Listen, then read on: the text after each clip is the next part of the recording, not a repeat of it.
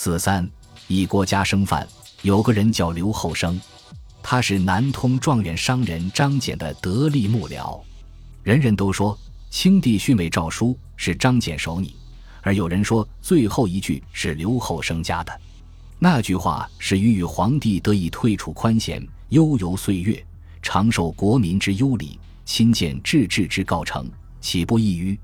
这句话加与不加，都无损诏书的效力；但加了，却显得清帝母子以天下为重，不以皇位得失萦怀，又为民国承诺的优待条款敲砖钉脚，十分漂亮。这人是个角色。刘厚生在他所著的《张俭传记》论及江苏在辛亥时的地位，倒是以苏这两省之地位而论，江苏尤重于浙江。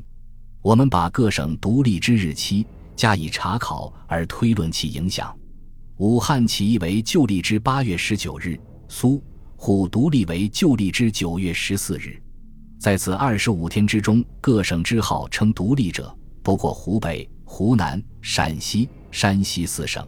此四省之中，山西之景行扬子关，湖北之汉口、汉阳尚在战争之中。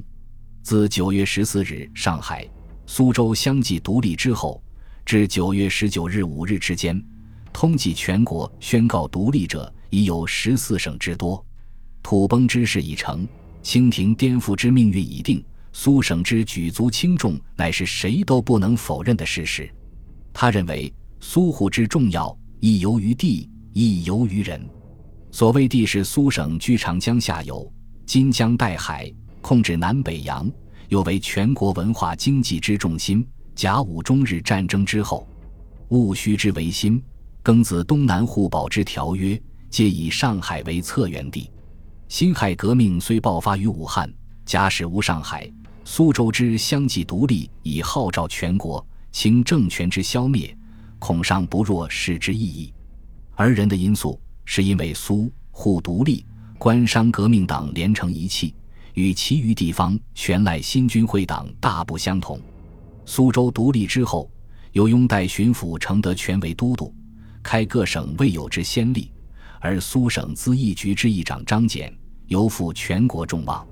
苏省独立之后，曾由张俭领衔电致各省，并至内外蒙古，请其赞成共和，影响之巨，不可思议。这话当然是为撰主张俭凭功摆好，但也未尝没有切中恳请。清世之亡，非张俭所愿。但清室如何亡，民国如何成？张俭为首的立宪派起了关键的作用。